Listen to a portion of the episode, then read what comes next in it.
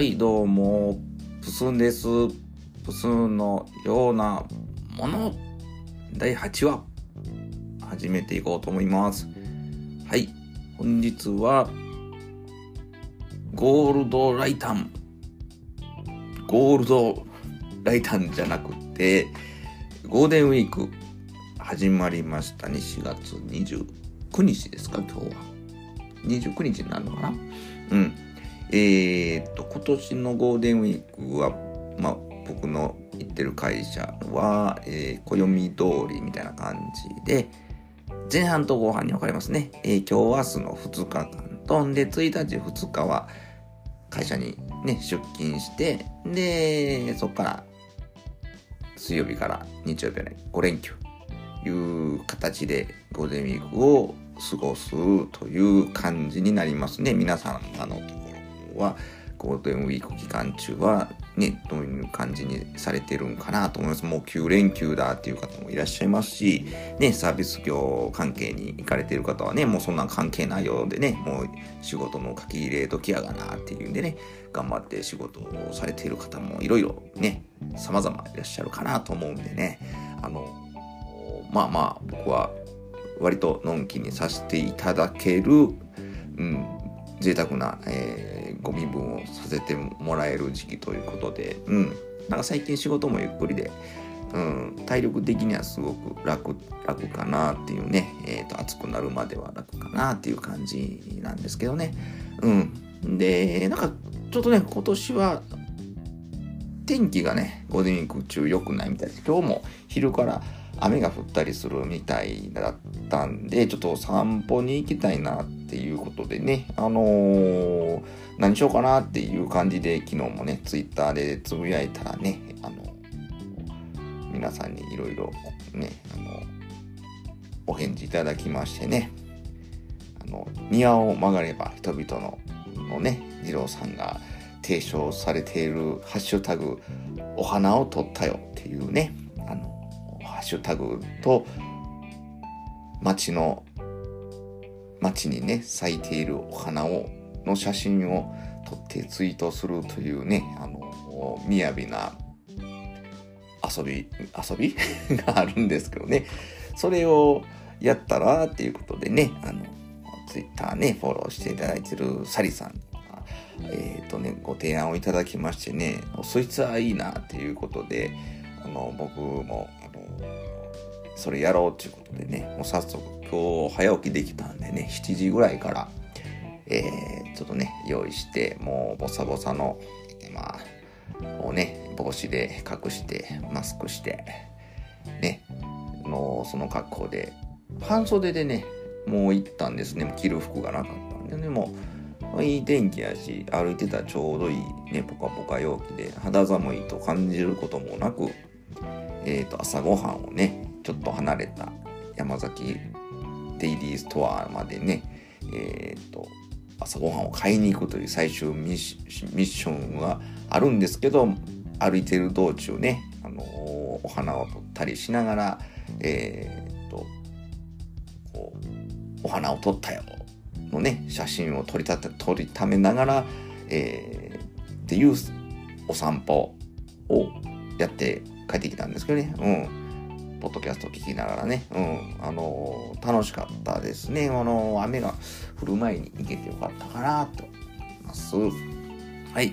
で、今日はね、えっ、と、前回ね、第7話でね、やってた続きですね。えー1981年から83年に放送が始まったアニメーション漫画のし紹介をね、タイトルとお紹介ね、タイトルをみを読み上げて、それについてのあの感想というかコメントというか覚えてることをただ羅列するだけのコーナーなんですけど、それの、まあ、第2話ということでね、前回1981年をやったんですけど、1982年と83年いっぺんに、えー、と、やっちゃおうと思いますっていうかもう収録終わってるんですけどね、えーそれを、えー、と、次のコーナーで流させてもらいますんで、引き続きお聞きくださいませ。ということで始まります。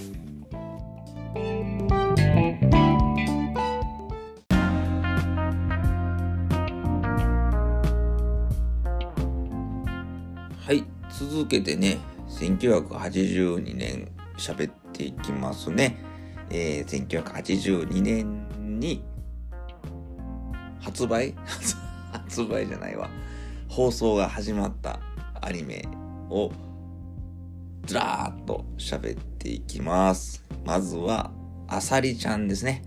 うん、これはめっちゃ再放送とかでね、もう夏休みになったらずっとあさりちゃんはやってましたよね。これとかぼちゃワインとジャングルクロベとね、なんかずっとやってたな、夏休みには。うん、これは1982年にね、放送が始まったっちゅうことらしいですね。うん。うん。あの、女の子が主人公でね、お姉ちゃんとお母ちゃんがすごい、あの、あさりちゃんに当たりがきついというね、めっちゃいびるけど、もう、みたいな話やったような記憶があります。はい、次。逆、ん？逆転一発マン。これもタイムボカンシリーズですね。えー、っと、あれの後、やっと出たマンの後のタイムボカン系の、あれ、あれですね。あの、こう、じゃらけた、あのね。おじゃらけたんかな？一発マンはまあまあし、まあでもまあ、あの、ね、タイムボカンシリーズということで、うん、あんまり覚えてないですね、この辺まで来たらね。うん。えー、で、次がゲームセンター嵐ですね。うん。覚えてるゲームセンター嵐。あの、ね、まだこの時代はファミコンとかがなかった時代で、ね、ゲームしよう思ったあのゲームセンターね、アーケードゲームっていうのをね、やるって、あの、インベーダーとか、あんなやつをやっていく話ですね。あの、なんや、前歯がめっちゃ、むっちゃ出っ歯で、歯でボタンを連射するみたいな、なんかそんなやつやったと思うんですけど、内容は全然覚えてないですけど、ね、あの、めっちゃ好きな友達がいてたのを覚えてます。はい。はい。続きまして、今さっきも言いましたけど、ザ・かぼちゃワイン。かぼちゃワインじゃなくて、ザがついてるんですね。ザ・かぼちゃワインらしいですわ。はい。これもあさりちゃんと同じ1982年に放送が始まったということでね。えっ、と、主人公が、どっちが主人公なんやろエルちゃんというね、あの、背の高い、あの、なんかグラマーな女性、なんかあの、最近あの、ゆうちゃみさんっていてるんですか、ギャルの。あの子がエルちゃんっぽいなっていつも思思ってるんですけどね。あんなギャルじゃないか。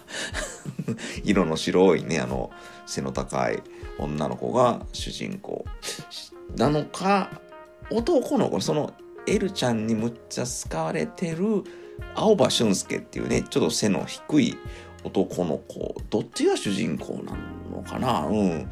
なんか、子供心にちょっと色っぽく見える漫画だったので、ちょっと見るのが気恥ずかしいような気持ちで見てたのを覚えてますね。うん。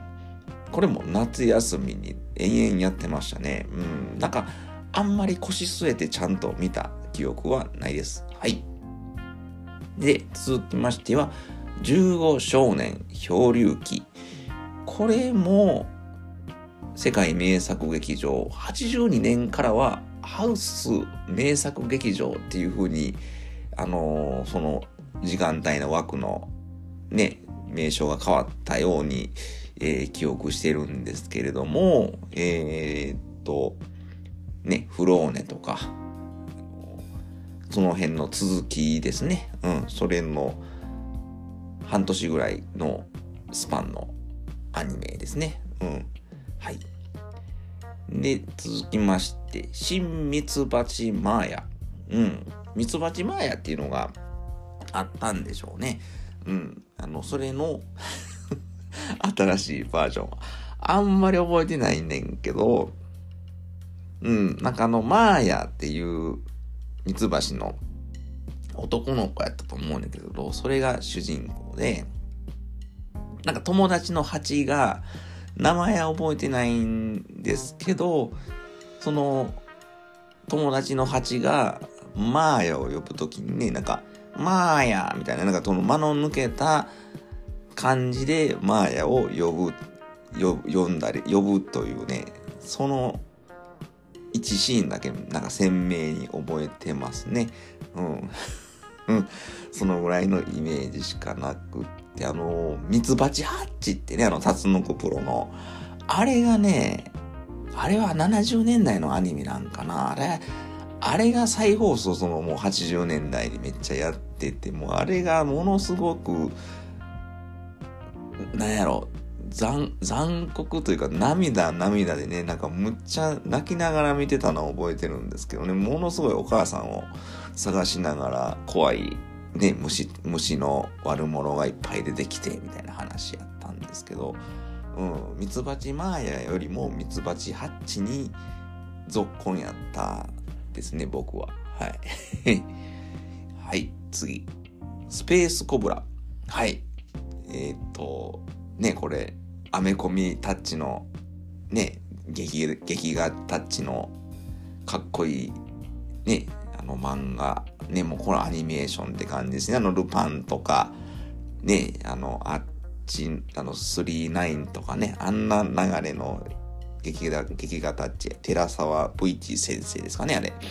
あの、赤い服を着た右手に、右手がロボットみたいなね、あの、銃になってるんですね。あの、サイコガンっていうね、あれかっこよかったですね。あの内容はあんまり覚えてないんですけど、あの、カズレーザーがね、あの、コブラみたいな イメージ。僕の中であの、カズレーザーはスペースコブラというイメージなんですけど、あれは意識しているのか、たまたま似てしまってるのか、どっちなのかなっていう感じなんですけど、これは、そうですね、今もちゃんと見てみたいなと思いますね。これはかっこいい、いい漫画でした。あの、ジャンプね、で連載されてたように記憶してるんですけど。次。ザブングル。はい。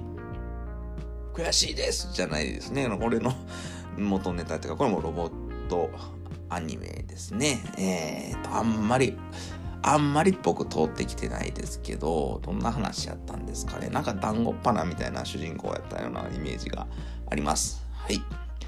で、マクロス。ね。ね、超時空要塞マクロスやったからな。そんなんちゃいましたっけ？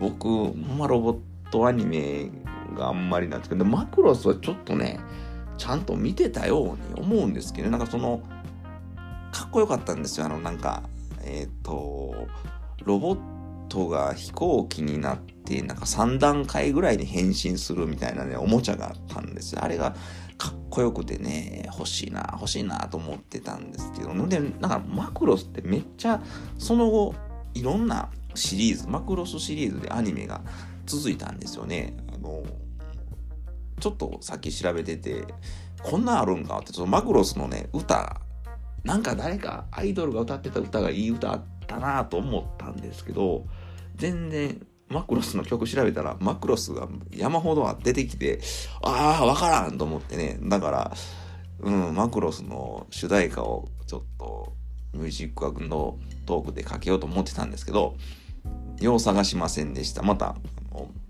この曲ちゃいますっていうのをね、知ってる方がいらっしゃったら、うん、映画、映画と思うんやけど、マクロスの、えっ、ー、と、なんか主題歌、なんかいい感じの曲があったように記憶してます。はい、次。ときめきトナイト。ね、これな、リボン、ね、あの、少女漫画の雑誌のリボンに連載されてた、うん、あの、なんやろ、吸血鬼と人間のハーフみたいな女の子が主人公みたいな話やったと思って、これもね、うちの3つ上のお姉ちゃんが夢中やったと思います。これ、アニメとか、あとその、リボンのコミックスとかが家に転がってたのを覚えてますけども、内容はあんまり覚えてないですね。あの、江藤蘭ゼっていうね、主人公やったように記憶してるんですけど、そのぐらいしか覚えてないです。はい。で、続きまして、飛んでもんぺ。なんやろね、これ。名前だけめっちゃ覚えてますけどね、内容全く覚えてないです。はい。次。パタリロ。はい。パタリロ出てきました。パタリロは面白かったですね。これも再放送ですごいやってましたよね。玉ねぎ舞台とかね。パタリロもね、あの、まあ、パタリロですしね。うん、あの、ぼちゃっとしたね、あれ、面白かった。あの、バンコランがね、こう、2枚目と、その3枚目を行き来するみたいなね。の、誰が殺したククロビンっていうね、あの歌好きやったなと思って。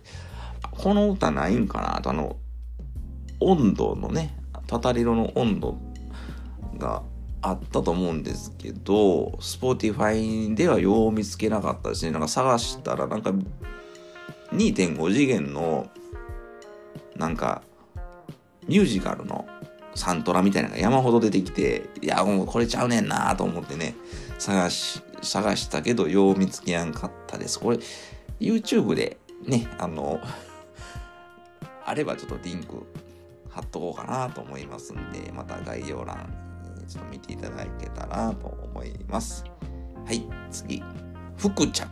福ちゃん、なんか、福ちゃんってなんかあの、大学帽みたいな被った子供の話みたいなやったと思うんですけどね。うん、なんか、4コマ漫画とか、あの辺の新聞の4コマ漫画とかのアニアニメ版みたいなやつちゃいますかね。あんまり内容覚えてないです。はい。で、次。は、藤子先生、藤子不二雄 A 先生ですね。阿鼻子不二雄先生のプロゴルファー猿ですね。これ、良かったですよ。歌が良かったんですけどね。これあの、水木一郎さんが歌ってるね。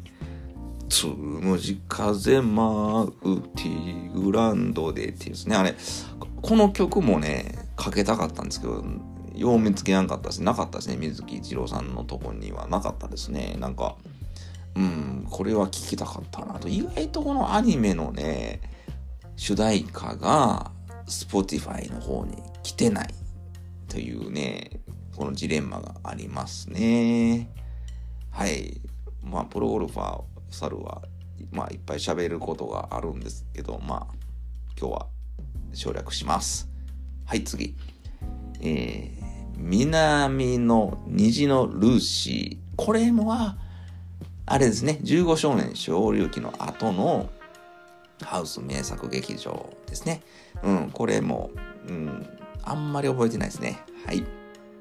お、82年終わったので、83年もこのままいっちゃいましょう。はい。えー、ボトムズ。うん。ボトムズ、このさ、こきこの間ね、ダグ、ダグラムって紹介した。太陽の牙、ダグラム？太陽の牙、ボトムズ？どっちじゃないやろこれもロボットアニメですね。ちょっとリアリティのあるあのガンダムとかね、あの辺が出てきた頃にいっぱいね、そんなアニメがね、イデオンとかにもあります。イデオンってあれいつなんやろ？ボトムズよりももっと前なのかな？うん。そ、そっち系で、僕もほんまごめんなさい。アニメ好きの人は申し訳ないんですけども、うん、そこまで詳しくなくって、ほんまに怒られそうなんですけども、かっこいいロボットがいっぱい出てきたような気がします。そんぐらいです。はい。ね、えー、1980年、83年続き、えー、イーグルサム。イーグルサムって何やったかなあれや。あの、1984年にロサンゼルスオリンピックっていうのがあるんですけど、それの公式マスコットがイーグルサムっていうんですね。ほんで、あの、それの、まあ、この盛り上げていくために、それが主人公のアニメーションっていうのが、あの、放映されたっていうのね。うん、内容覚えてないんですけど、うん、わしの、わしの、なんか、わしの可愛いわしのキャラクターみたいなね。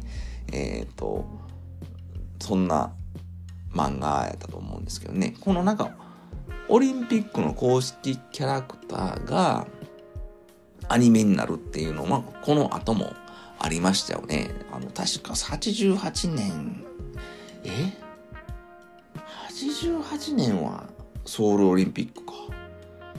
それはあんまり見えんかったけど。その後か。92年、バルセロナの時にあの、コビーっていうね、あの、キャラクターが、これもアニメになってたんですね。あの、ソウルオリンピックのキャラクターはアニメになってなかったような気するんですけど、うん、なんかそういう商法があるんですか？商法っていうか、その森、子供に興味を持たすみたいな感じでね。うん。あちょっと、ちょっと尺取りすぎた。はい。続きましては、伊賀のカバマル。忍者の漫画ですかね。このギャグ漫画みたいなんだと思うんですけど、んで、83年とかは、あの、その、漫画？アニメの実写版みたいなのが結構盛んにね、あの、撮られてた時代でして、結構あるアイドルとかが出たりしてね、あの、伊賀のかままるって実写版もあった映画であったような気がします。内容は全然覚えてないです。はい、次。いただきまん。これも、あれですね、タツノコプロのタイムボカンシリーズの話ですね。あんまり内容は覚えてないんです。はい、次。お出ました。キャッツアイ。ね。キャッツアイはあれか、北条司先生か。シティハンターと一緒か、書いてんの。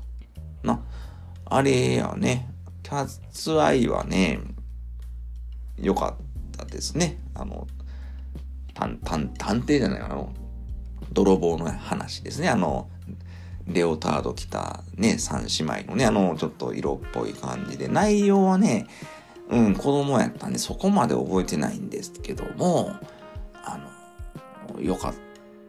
うん、だからルパンとかを見てる感覚ですよね。うん、あの辺、ああいう感じの楽しさがありましたよね。ちゅうことで、ここで一回曲をかけておきましょうかね。あの、キャッツアイのテーマね、アンリさんのね、ちょっとこうシティポップやし、ちょうどいいね、おしゃれな曲もかけれるし、ちょうどいいかなと思うんで、ね、いっぺん聴いてもらもらいましょうかね。えー、っと、キャッツアイのテーマ、お聴きください。どうぞ。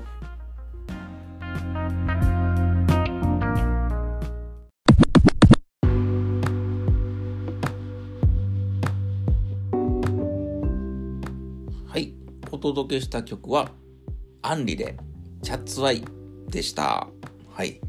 ね、まんま、キャッツアイというタイトルの曲が主題歌でした。あの、アニメ、キャッツアイ。ね、懐かしいですね。あのー、ね、最近、こういうシティポップ系が熱いと言われてね、もう、この数年になりますけども、ね、あの、アンリさんとか、この辺も、また、て、やっぱりリアルタイムを生きたプスンとしてはなんかこの辺の時代の音楽が若い人とかにねクローズアップされてるっていうのはなんとなく嬉しげな気持ちになります。そんなね、シティポップ小さい頃、シティポップとはその当時言ってなかったですけど、この辺の音楽をね、小さい頃夢中になって聴いていたわけではないですけれども、うん、僕もやっぱこう、そうですね、20代後半30代ぐらいにマイシティポップブームみたいなのがね、やってきたのが、おようやくみんなこれに気づき出したか、みたいなね。うん、そんな、うん、感じで、うん、あのー、今、結構、こういう音楽がね、もてはやされてるっていうのはね、僕的には、なんか、熱いなと思うんですけどね。うん。言うほど、ね、聞き込んでないですけどね、シティポップ。うん、ちょっとだけ片足乗っかってるぐらいですけども、はい。ね、あの、好きです。はい、この辺の音楽も。はい、次。キャプテン翼を。キャプテン翼を1983年こ。この辺からなんかジャンプ系、少年、週刊少年ジャンプ系の漫画がどんどんアニメ化されていってるね、キャッツアイもそうですけど、そんな感じになってくるんですかね。あの、はい。そうですね。うん。この主題歌もね、蝶々サンバ、あれなんていう歌 なんですかね、あの、あれは、主題歌を歌ってはった俳優さんの名前が出てこないんですけど、あの曲もかけたかったんですけど、出てけんかったですね。やっぱり主題歌、アニメの主題歌はまだ Spotify にはまだあんまり来てないかなということで、はい。まあ、キャプツバはもう皆さんごご存知ですよね。もう、あえて説明はしません。はい、次。おお筋肉マン。筋肉マン来ましたね、83年。そうですね、小学校2年生の時に、筋肉マンが放送始まって、もう、ね、大ブームになりましたよね。ね、そ、金消しじゃ、なんじゃ言うて、もう、あ、まあまあ、筋肉マンの話はね、もういろんなポッドキャストでもされてますけどもね、もうみんな大好き、筋肉マンですよね。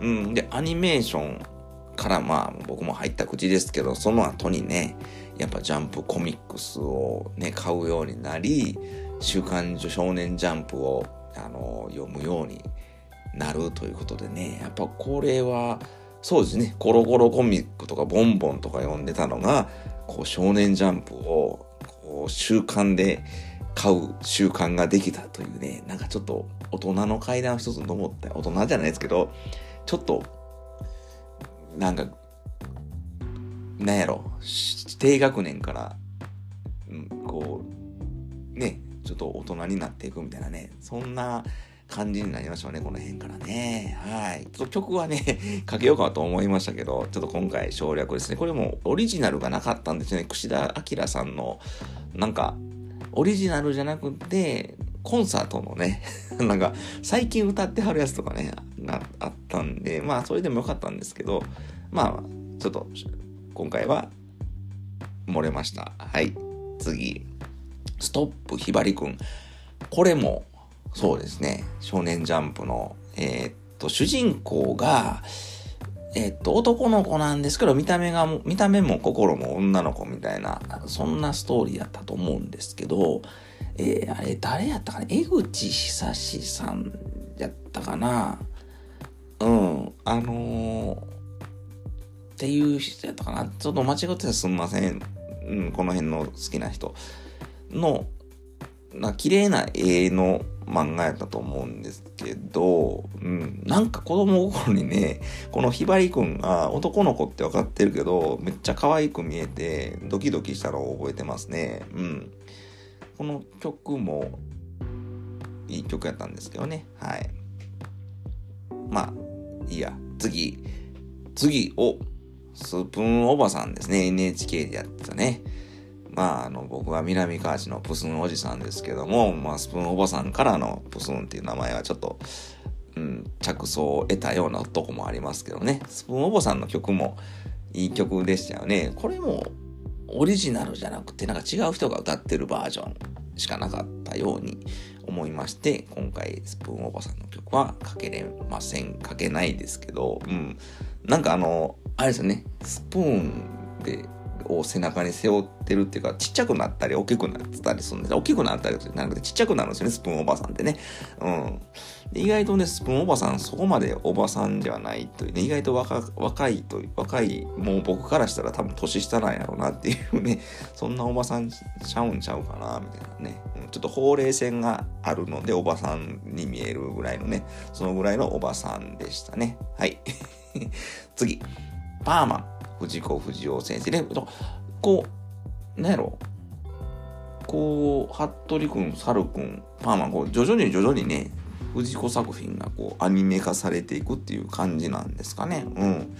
パーマンの歌も好きでしたね。あの、パーマンの歌やったかな終わりの歌ね、あの、なんか、切ない感じのね、あの、今日は君みたいな、ね、あの、楽しかったかいみたいな、あの歌めっちゃ好きやったんですけどね。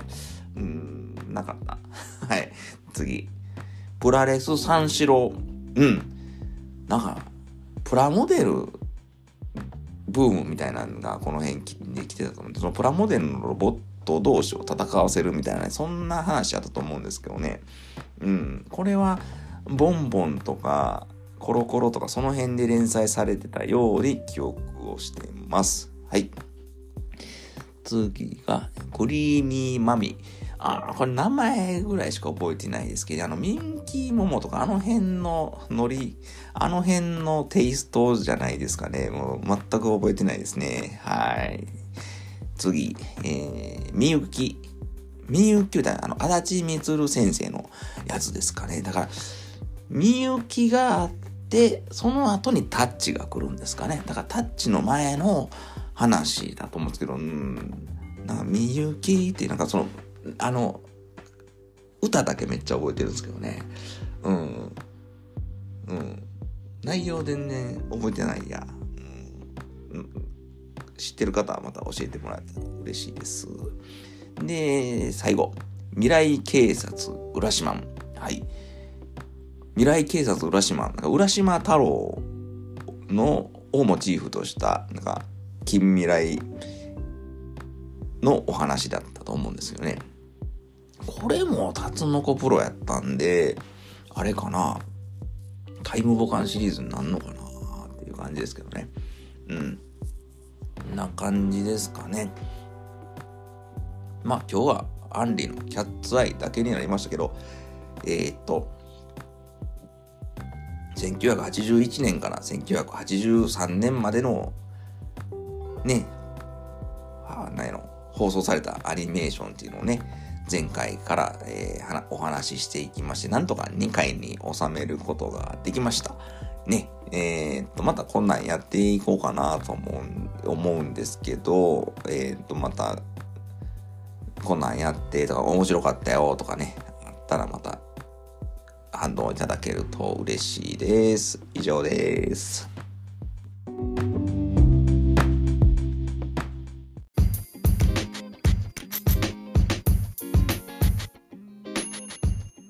はい。エンディングです。という前にですね、本日から、えっ、ー、と、始まりました、懺悔。本日の言い間違いのコーナーです。どんどんどんどんどん。ということでね、えっ、ー、と、まあ、アニメーションの紹介コーナーね、無事終えることができたんですけれども、またね、僕もよくやるんですけどね、言い間違えたりとかね、えー、うろ覚えのまんま喋ってたことがね、まあ、数えきれないぐらいありまして、多分気づいてない論で言ったら相当あるかなと思ってみんな突っ込みながらね、アニメが好きな人とかね、この時期を生きた人は、生きてた人は聞いてらっしゃったんじゃないかなと思って、えっ、ー、と、僕もね、えっ、ー、と、収録しながら、えっ、ー、と、聞いていってね、んってこう喋ってたやつを聞いてみてね、違和感があったやつはちょっと答え合わせじゃないですけど、後で調べてみたりしたんです。自分でわかる範囲でね。ほんならね、まあ、結構、間違えてるまんま喋ってる、勢いで喋ってるんでね。うん。まあでもそれ全部訂正したりね、取り直したりしたら、まあ、この、なんやろ、ライブ感というかね、その勢いがなくなっちゃうんで、もうそのまま流させてもらったんですけど、えー、っとね、代表的なというか致命的というかね、ちょっと自分でも許されへん間違いが3点ほどありましたので、えー、っと、皆さんにそれをご紹介しちゃおうと思います。えー、まず一つね、スペースコブラの紹介のところでね、サイコガンっていうね、あの、銃をね、右手にね、装着してて、みたいな、ね、右手が銃になってるって言ってたんですけどね。これは左手の間違いでしたね。あの、うん、ん、なんで右手と思い込んでて、それを、まあ、何も調べもせずに、まあ、調べもする間もなかったんですけどね、うん、なぜ右手と言い切ってしまったのかなってね、両腕のどっちかが銃になってたと思うんですけど、ぐらいの言い方をすりゃいいのにね、もう、もう、右手しかないっしょぐらいの感じの勢いでね、右手にが、の、右手が銃になっとるんですわ、みたいなね、言い方をしてね。この、何やろう、断定口調というかね、知ったか口調っていうのがね、うん、これをしばしば言っちゃうのがプスンですね。うん、非常に失礼をいたしました。はい。これが一つ目ですね。ほんで、えー、と、続きまして、83年のね、パーマンの紹介の時に、何、エンディング曲がいい曲なんですけど、見つかりませんでしたわー、ってね、言うてたんですけどね。今日は君楽しかったかいっていうね。あれ、これね、おばきゅうのね、おばけの九太郎のエンディングソングでしたね。これも違和感を感じてね、あの、調べたら、おばきゅうでしたね。なんかこう、おばきゅうが、ね、こう、黄昏てる映画めっちゃ出てきて、ほら、パーマンちゃうやんけってね、こう、それめっちゃ思い、それが先に、あの、歌をね、思い出しながらね、その映画が浮かんできてね、うーんって聞いて、うーんって頭でこう、え頭の中でこう、曲をね、こう、思い出して、こう、曲をかけてたんですの脳内で演奏してたんですよ。ほんだら、オバキューの映画めっちゃ出てきてね、あパーマンにオバキューな、出てへん出てへんっていうことでね、これがお化けの九太郎のエンディング曲でね、Believe Me という曲でしたね。これ、Spotify にちょっとなさそうでしたね。はい。うん。これが二つ目ですね。で、三つ目がね、極めつけの、まあ、これまあ言い間違いじゃなくて、もう思い出せなかった悔しさというかね、えー、っと、キャプテン翼のね、紹介の時に、オープニング曲のね、誰が歌ってたかな、あの人、あの人って言ってたのがね、えー、人が思い出せなかった、それでだいぶと時間取ったんですけど、歌ってたのね、沖田博之さんっていうね、あの俳優さん、まあ、この当時はね、なんかちょっと80年代のそのアイドル歌手の部類に入ってたんじゃないかなって、ジャニーズではないけど、まあ、結構キャーキャー言われるような、タケノコ族みたいなね、ああいうところから出てきはった人やったと思うんですよね。原宿でなんか踊ったりしてるね。あの、目の、涼しい目をしたね、キリッとした目のした、えー、っと、歌手でもありますし、俳優さんでしたね。ちょっと、ちょっと若めのにお亡くなりになってますけどね。うん。えー、っと、この人の歌ってる燃えてヒーローね、蝶々サンバですよね。この曲を僕はどうしても紹介したかったのに出てこなかったということでね、悔しい思いをしたので、えー、っと、今日もう一曲かけさせていただきます。キャプテン翼のオープニングソング、沖田博之で燃えてヒーロー、お聴きください。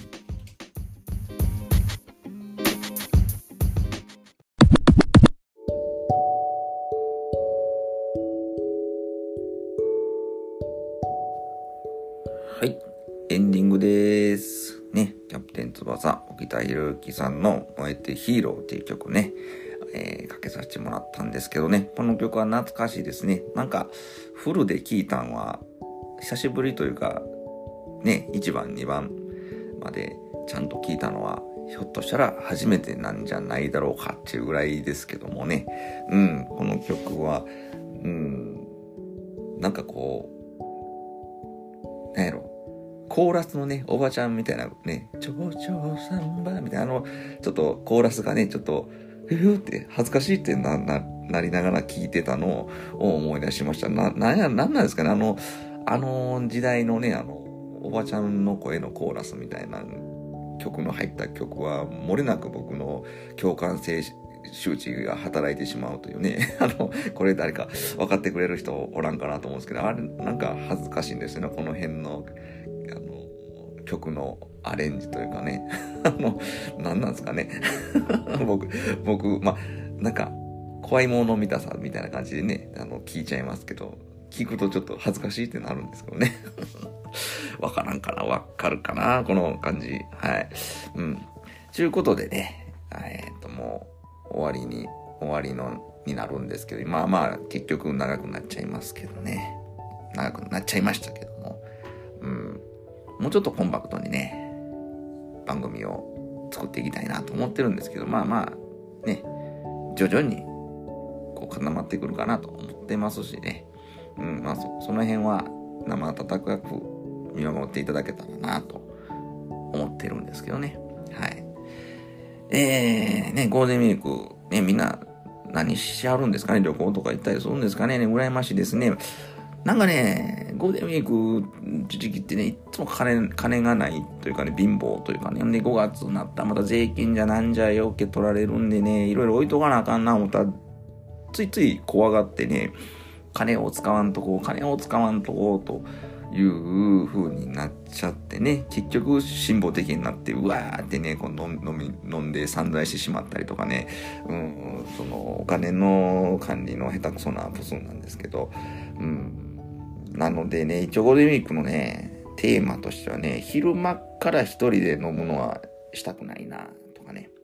昼と夜逆転するような自堕落な生活はしたくないな、とかね。うん、そんな意識の低い 目標を、僕にとっては意識高い目標なんですけど、まあそれの二つは守りたいなっていう気ではおります。うん。で、まあ、新しいことにね、チャレンジしたいなっていうところで言うとね、ツイキャス皆さんね、たまにツイキャスとかやってらっしゃるんですけどね、これもちょっとやってみようかなと思って、あの、ツイキャスのビューワーっていうのだけ僕、アプリ入れてたんですけども、なんか発信する側の方のアプリも入れて、なんかちょっとやろうかなとしてるんですけど、なんか僕はあの、ビューワーの方をね、あの、今のプスンのようなものっていうツイッターアカウントと連動させたいんですけど、前のプスンっていうね、個人アカウントでの連携になってしまってて、まあ、今度その発信するやつもプスンのようなものとしてね、えー、発信させてもらおうと思ってるんですけど、これね、どうやって連携したらいいのかわからへんくてね、その辺よう知ってる人おったらまた、ツイッターのね、コメントとかで教えてもらえたら嬉しいなと思ってるんですけどね、一応ツイキャスやりたいなと、ゴールデン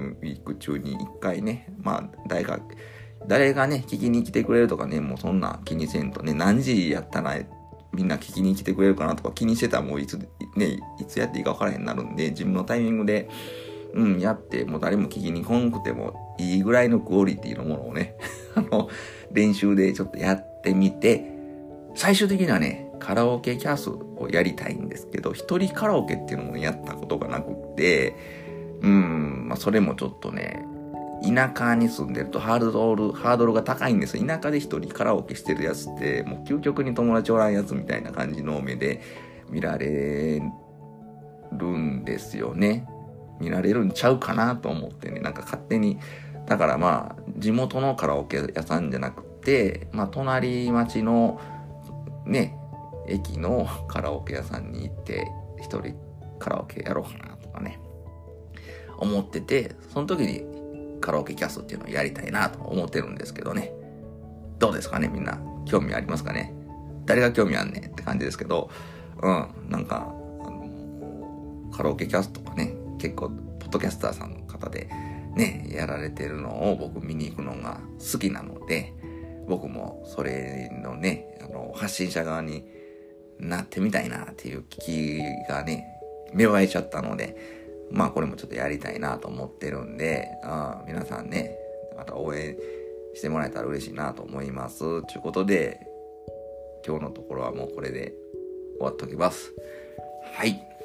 最後までお聴きいただきまして、いつもありがとうございます。またね、えー、もう結構詰め気味で、えー、ゴールデンウィークはいっぱい配信していこうと思いますんで、えー、またお時間ある時で結構なんでね、えー、っと、お聞きいただけたらと思います。